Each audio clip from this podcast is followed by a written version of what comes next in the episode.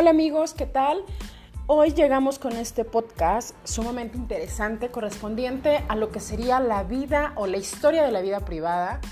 Y vamos a tratar un tema que es la historia de los anteojos o las gafas y su trayecto a lo largo de los siglos. Sin más, arrancamos.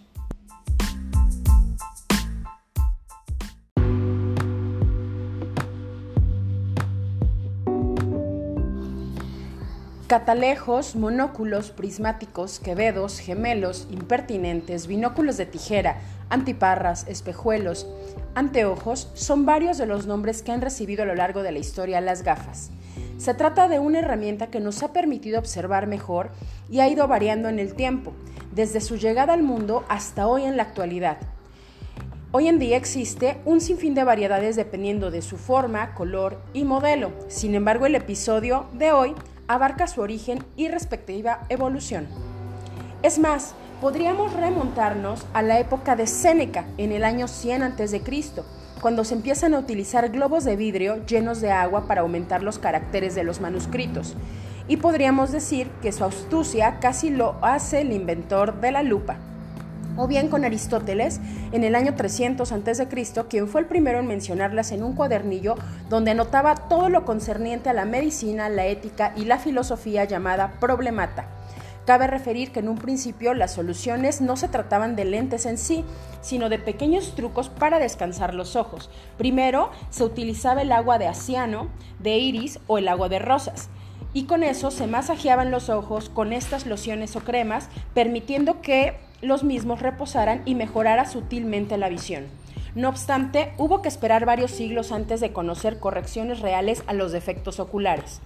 Más tarde, Plinio el Viejo relata algunos detalles interesantes sobre la vida del emperador Nerón, quien en el siglo I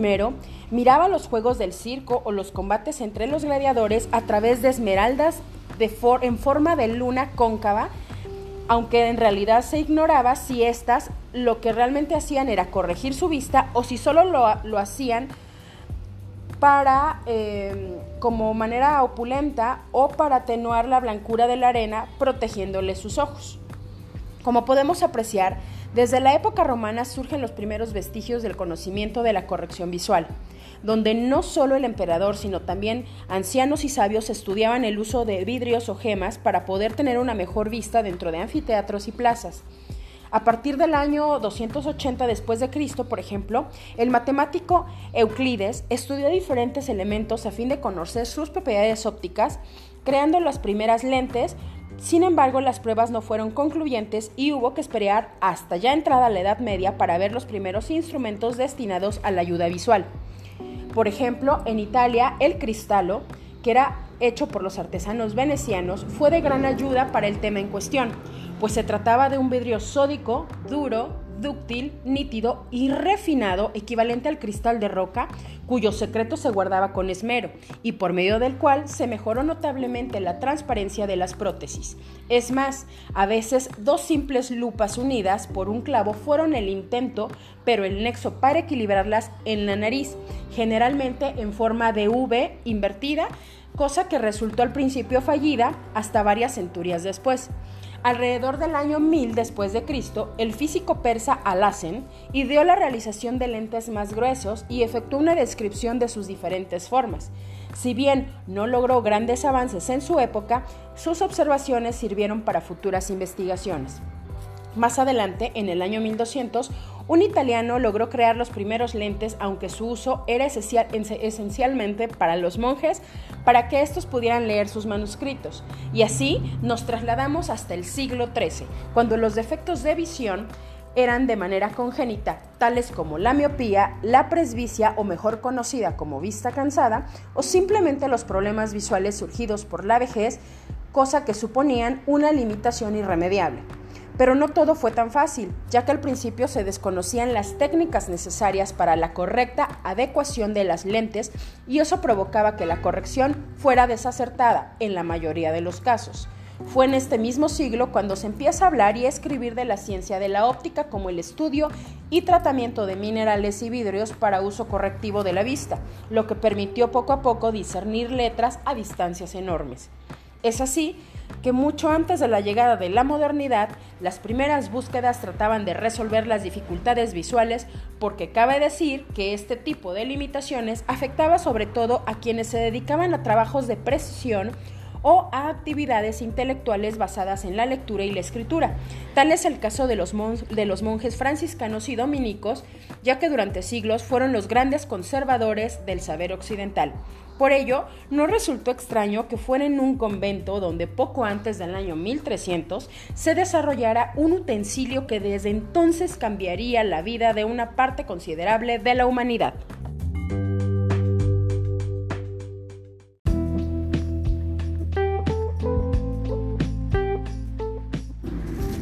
Por tanto, referido invento se sitúa hacia 1286 y en donde se hace mención a un monje de Pisa llamado Alessandro de la Espina, a quien se le atribuye la fabricación de las gafas que otros solo habían ideado antes. En realidad, nadie sabe con precisión si Alessandro Espina es el primer inventor de los lentes o si tuvo oportunidad de inspirarse en el trabajo que habían dejado otros. Pero sí, fue el primero en elaborar y distribuir varios pares entre sus allegados, además de montar varios talleres donde se enseñaba cómo hacer anteojos y monturas. Ya bien llegado el siglo XV, podemos decir que ya se creaban lentes de berilio incoloro y transparente, los cuales se ajustaban sobre madera, cuerno o hueso, pero hasta ese entonces solo se corregía la presbicia. Tiempo después, con la masiva llegada de los libros producto de la creación de la imprenta, las personas comenzaron a utilizar lentes construidos a base de madera o de piel. Posteriormente, alrededor del año 1600, se construyeron los anteojos con la parte que los sostenía sobre la nariz con una estructura mucho más rígida. Estas primeras gafas consistían en dos lentes montados en círculos de madera unidas mediante un remache y que se colocaban sobre la nariz. Se trataba de lentes de tipo biconvexo que solucionaban defectos en la visión cercana. Igualmente, existen referencias de que se empleó el cuarzo transparente o algún cristal de otra piedra preciosa, además de producción de cristal a base de arena, potasio y carbonato de sodio, desarrollada en Bizancio y adoptada especialmente por los italianos. Dicho lo anterior, los anteojos se generalizaron de manera inmediata entre las personas mayores. Por ejemplo, el poeta Petrarca recordaba que al cumplir los 60 años perdió de repente su buena vista y se vio obligado a recurrir con renuencia a la ayuda de los lentes. De este modo, apareció un nuevo tipo de gafas, aquellas aptas para la visión lejana tal como lo decía el duque de Milán en una carta de 1462, en donde hacía una clara referencia a las lentes cóncavas que corregían la miopía. Este último tipo de gafas no solo era útil para tareas puntuales como leer y escribir, sino que podían llevarse todo el tiempo como un accesorio. Y quizás esto hizo que se prestara mucha más atención al problema de cómo sostener las gafas sobre el tabique de la nariz sin tener que aguantarlas con la mano como pasaba al principio. De esta suerte se propusieron gorros con alambres de los que colgaban las lentes o una banda de cuero que le sujetaba en torno a la cabeza. Peculiarmente el método de las patillas primero apretando las sienes y luego sujetas hasta las orejas, no se difundió sino hasta bien entrado el siglo XVIII y fue ahí cuando los anteojos se volvieron un accesorio cómodo de usar, llevar y al mismo tiempo se abarataron debido a su producción de manera industrial, creando lentes cada vez mejor adecuados a las necesidades de cada individuo, convirtiéndose para muchos en un complemento insustituible para moverse por el mundo. Dos centurias más tarde, la patente de la varilla rígida se convertiría en el preludio de la edad dorada que conllevaba la revolución industrial y con ello la completa comercialización de modelos aptos para todos los públicos y estilos.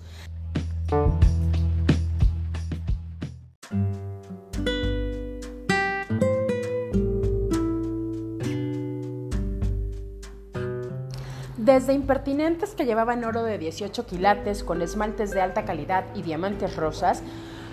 y ocultaban un reloj de cuerda en su interior hasta lunetas en forma de abanico y bastones ayudados por avances con lentes bifocales de Franklin, piezas laterales de doble bisagra, los que tenían las patillas plegables, flexibles y extensibles, las monturas metálicas, los vidrios polarizados, los armazones de protección, las gafas de tijeras que se lucían colgadas de cadenas de oro al gusto de las refinadas sociedades francesa y alemana, o aquellas que se agarraban con una mano y se sostenían ante los ojos para observar, aludiendo a una manera de mirar que muchas personas percibían como insolente, altanera y hasta descarada e indiscreta, o las aristócratas monóculas para corregir la visión de un ojo,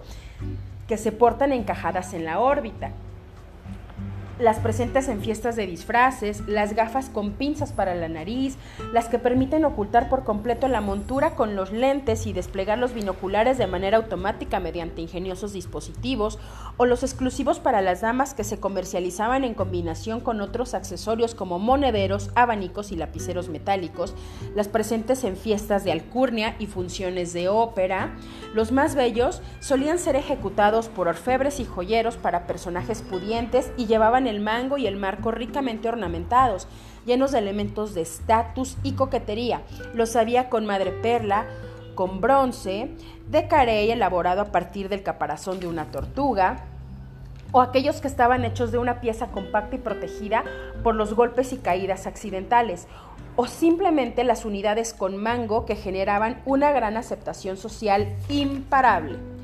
Esto quiere decir que fue toda una innovación las gafas o los anteojos y la propia estructura social propició que coexistieran impertinentes, desde modestos, en pasta, latón, en metal blanco, dorado, niquelado, y estas referencias fueron creadas para transmitir riqueza a partir de metales preciosos que se decoraban con lacados, cincelados y gemas cabujonas. Dentro de este último apartado, el único límite era la imaginación y el bolsillo, y surgen series con dos monturas de lentes para la lectura y la visión lejana, con broches joya de reducidas dimensiones y exquisitas complejas creaciones de artesanías, con manijas que albergan cajas e incluso mecanismos preciosos de relojería. Se hicieron todos ellos muy populares entre las clases medias y acomodadas entre los siglos XVIII y XIX, y su manufactura destila elegancia gracias a la variedad de diseños y al gusto por embellecerlos con materiales nobles como el oro, la plata, el hueso, el ámbar, el marfil, las piedras preciosas y el esmalte. También entre mediados del siglo XIX se impone entre los hombres una variante de gafas dominada, denominada Quevedos y conocida desde la época de Carlos V. Por último, una evolución de los impertinentes o anteojos también relacionada con los telescopios son los gemelos de teatro, fruto de los trabajos desarrollados en torno a 1850 por el óptico austriaco Johann Friedrich y el científico inglés Hudson. En el siglo XIX también, gracias al trabajo de Thomas Young, aparecen los primeros lentes para el astigmatismo y poco a poco se van corrigiendo muchas más patologías como la hipermetropía. Ya para principios del siglo XX comienzan a utilizarse el plástico en la fabricación de los multicitados, lo que permitió la variedad tanto de formas como colores, dando paso a que estos se conviertan en un accesorio no solo médico, sino también de moda. Como hemos visto a lo largo de este recorrido significativo, en el que las gafas o los lentes tienen un origen muy remoto y su aplicación es una herramienta de corrección y cómo se ha ido perfeccionando durante los siglos hasta llegar a ser lo que hoy en día conocemos y se ha vuelto un instrumento para tener una vida de mejor calidad y con el paso de los años ha tenido un gran éxito y se ha ido expandiendo se ha convertido también en un elemento de vestir, un complemento de moda indispensable. Incluso se organizan en este momento eventos de moda con marcas importantes para el estreno de los últimos modelos. Muchas personas incluso han llevado lentes o gafas sin necesidad, solamente lo hacen por seguir lo que les indica la temporada, es decir, puramente como complemento accesorio y para responder a una imagen de actualidad. Claramente los lentes son un elemento muy importante de, nuestra manera de ser, de vestir y forman parte de cada individuo y cada imagen con una historia que se remonta con varios siglos atrás. Muchas gracias.